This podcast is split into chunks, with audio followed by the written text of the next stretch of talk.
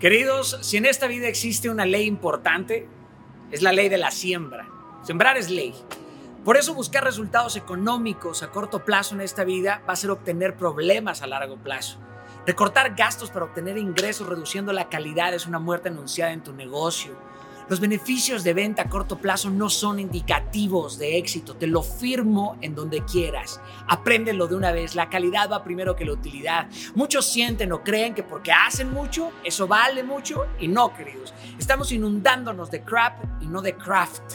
Así que si hoy has perdido dinero por apostar en algo nuevo, créeme, vas por el lugar indicado, porque perdiste papel. Mientras que no pierdas la capacidad de soñar, la capacidad de asombro, la capacidad de anticiparte, de amar, de soñar, de crear, de elegir o de imaginar o hasta de perdonar.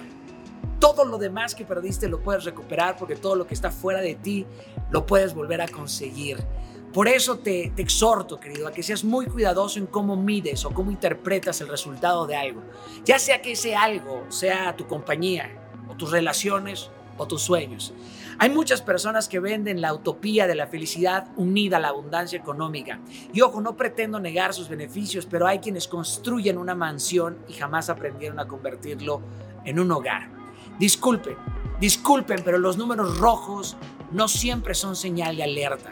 Hay que saber sembrar y esperar la cosecha manteniendo nutrida la tierra. ¿Para qué? Para obtener el mejor fruto en el momento exacto. Muchos que están en números rojos hoy se sienten desahuciados, pero si tus números rojos son el resultado de que estás intentando algo nuevo, te felicito, porque del tamaño de tu riesgo va a ser tu recompensa, querido. Pero si del lado opuesto, tus números rojos son el resultado de seguir las reglas, porque no te estás equivocando en nada nuevo. Seguir patrones y tendencias trae beneficios, estabilidad, pero jamás, jamás trae trascendencia. Es tiempo de romper algunos paradigmas y muchos hoy se siguen repitiendo la estúpida frase de si no está roto, no lo rompas. ¿Qué tipo de frase es esa?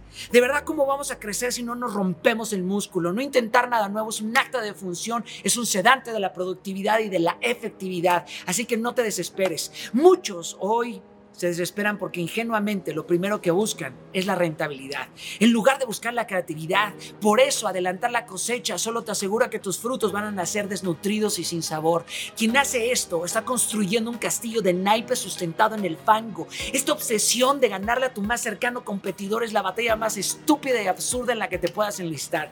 Ganar por ganar no es ganar. Suficiente batalla tienes con el tipo del espejo como para todavía salir a luchar contra otros. No seas tu propio verdugo.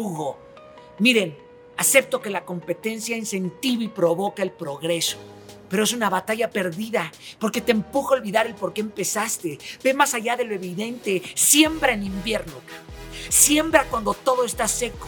Cuando la tierra está sedienta, siembra, siembra, siembra, riega, riega, riega. Cuida y no esperes la cosecha, porque llegará un momento en donde lo único que harás en esta vida será cegar. Cegar, cegar y cegar. Sembrar es ley siembra todo lo que puedas.